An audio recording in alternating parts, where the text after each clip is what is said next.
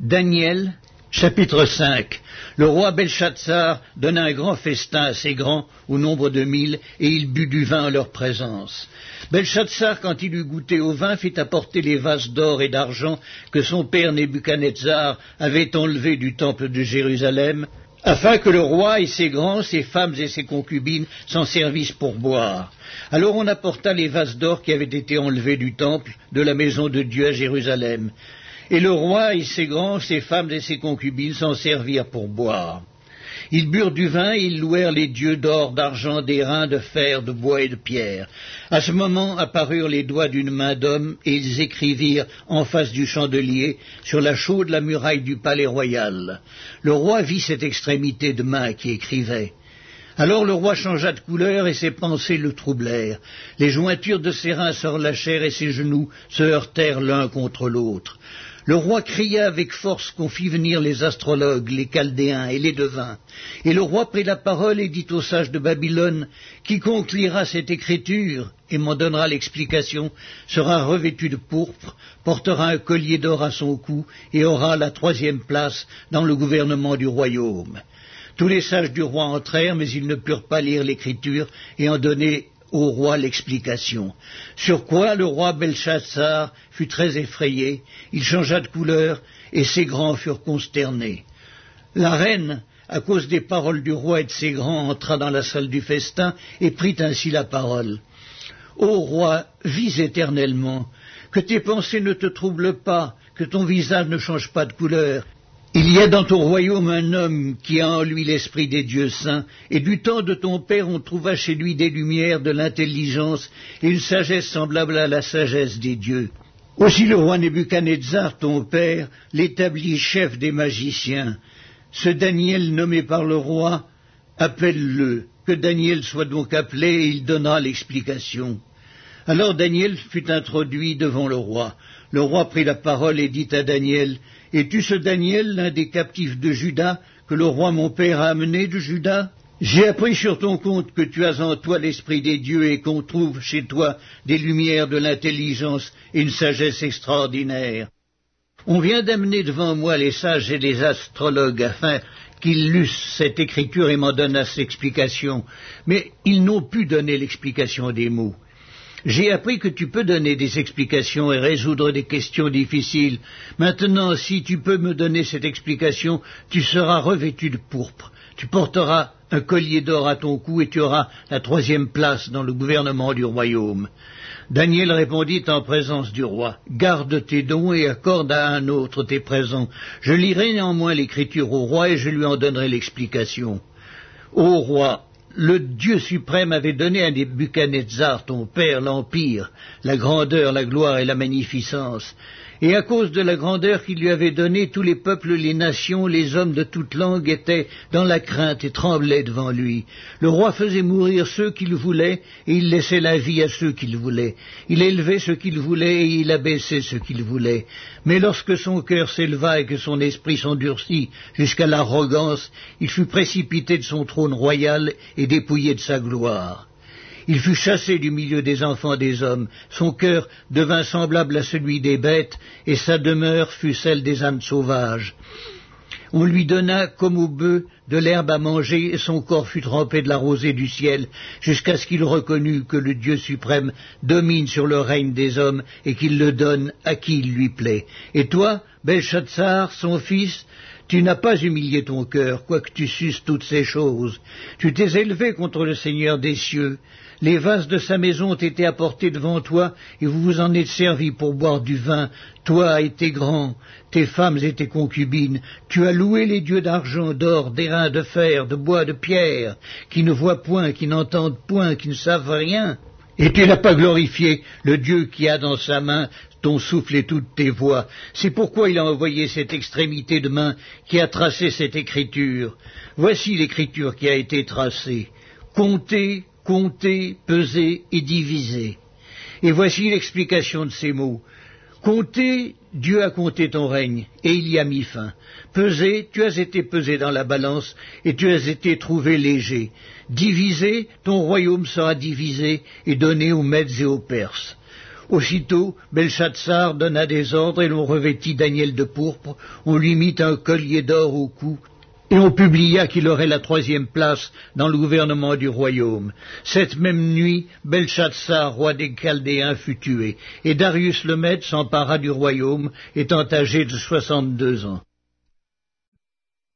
Daniel, Chapitre 6 Darius trouva bon d'établir sur le royaume cent vingt satrapes qui devaient être dans tout le royaume.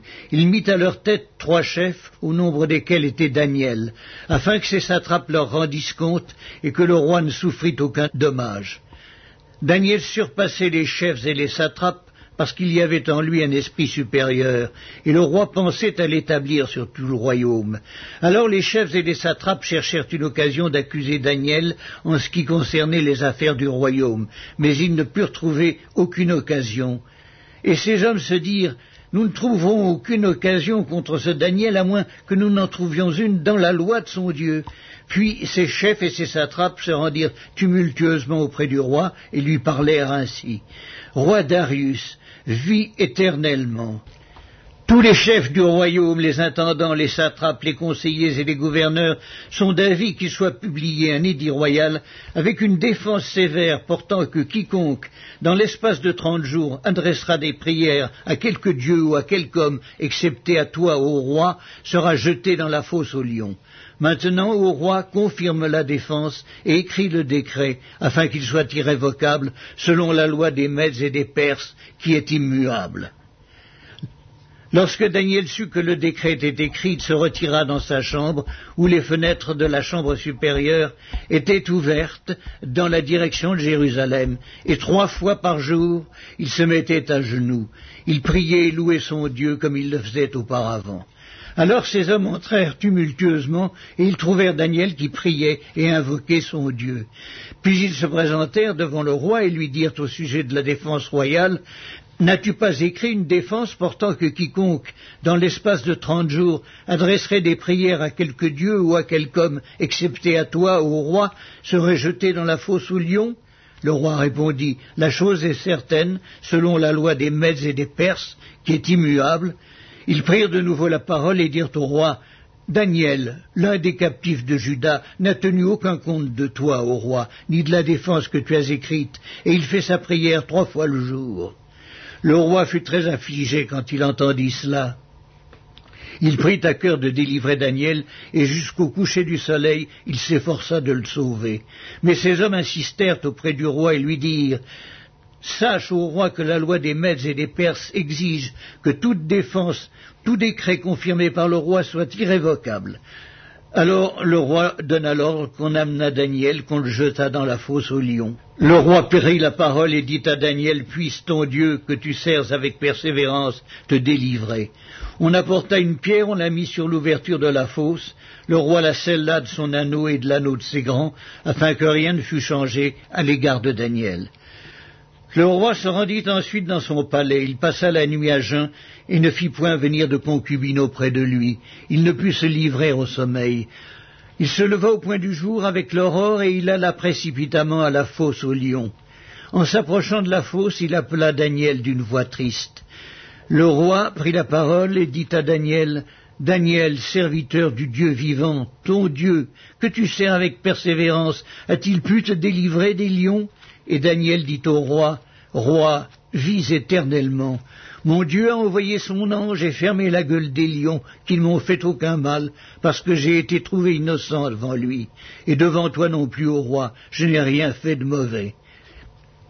Alors le roi fut très joyeux. Il ordonna qu'on fît sortir Daniel de la fosse. Daniel fut retiré de la fosse, et on ne trouva sur lui aucune blessure, parce qu'il avait eu confiance en son Dieu. Le roi ordonna que ces hommes qui avaient accusé Daniel fussent amenés et jetés dans la fosse aux lions, eux, leurs enfants, leurs femmes, et avant qu'ils fussent parvenus au fond de la fosse, les lions les saisirent et brisèrent tous leurs os. Après cela, le roi Darius écrivit à tous les peuples, à toutes les nations, aux hommes de toute langue qui habitez sur toute la terre, que la paix vous soit donnée avec abondance. J'ordonne que dans toute l'étendue de mon royaume, on ait de la crainte et de la frayeur pour le Dieu de Daniel, car il est le Dieu vivant et il subsiste éternellement. Son royaume ne sera jamais détruit et sa domination durera jusqu'à la fin.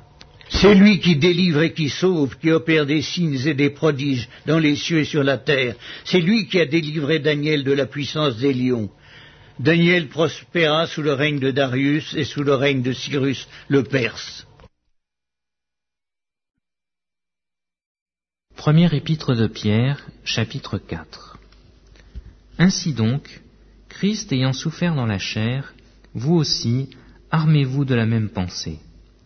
Car celui qui a souffert dans la chair en a fini avec le péché, afin de vivre non plus selon les convoitises des hommes, mais selon la volonté de Dieu, pendant le temps qui lui est resté à vivre dans la chair. C'est assez en effet d'avoir dans les temps passés accompli la volonté des païens en marchant dans la dissolution, les convoitrises, les ivrogneries, les excès du manger et du boire, et les idolâtries criminelles. Aussi trouve-t-il étrange que vous ne vous précipitiez pas avec eux dans le même débordement de débauche, et ils vous calomnient ils rendront compte à celui qui est prêt à juger les vivants et les morts. Car l'évangile a été aussi annoncé aux morts, afin que, après avoir été jugés comme les hommes quant à la chair, ils vivent selon Dieu quant à l'esprit. La fin de toute chose est proche. Soyez donc sages et sobres pour vaquer à la prière.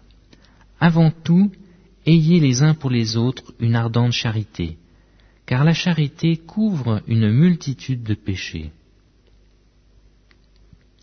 Exercez l'hospitalité les uns envers les autres, sans murmure, comme de bons dispensateurs des diverses grâces de Dieu. Que chacun de vous mette au service des autres le don qu'il a reçu. Si quelqu'un parle, que ce soit comme annonçant les oracles de Dieu. Si quelqu'un remplit un ministère, qu'il le remplisse selon la force que Dieu communique afin qu'en toute chose Dieu soit glorifié par Jésus-Christ, à qui appartiennent la gloire et la puissance au siècle des siècles. Amen. Bien-aimés, ne soyez pas surpris, comme d'une chose étrange qui vous arrive, de la fournaise qui est au milieu de vous pour vous éprouver. Réjouissez-vous au contraire de la part que vous avez aux souffrances de Christ, afin que vous soyez aussi dans la joie et dans l'allégresse lorsque sa gloire apparaîtra. Si vous êtes outragés pour le nom de Christ, vous êtes heureux, parce que l'Esprit de gloire, l'Esprit de Dieu repose sur vous. Il est blasphémé par eux, mais il est glorifié par vous. Que nul de vous, en effet, ne souffre comme meurtrier ou voleur ou malfaiteur, ou comme s'ingérant dans les affaires d'autrui. Mais si quelqu'un souffre comme chrétien, qu'il n'en ait point honte, et que plutôt il glorifie Dieu à cause de ce nom car c'est le moment où le jugement va commencer par la maison de Dieu. Or, si c'est par nous qui commence, quelle sera la fin de ceux qui n'obéissent pas à l'évangile de Dieu? Et si le juste se sauve avec peine, que deviendront l'impie et le pécheur? Ainsi que ceux qui souffrent selon la volonté de Dieu remettent leurs âmes au fidèle Créateur en faisant ce qui est bien.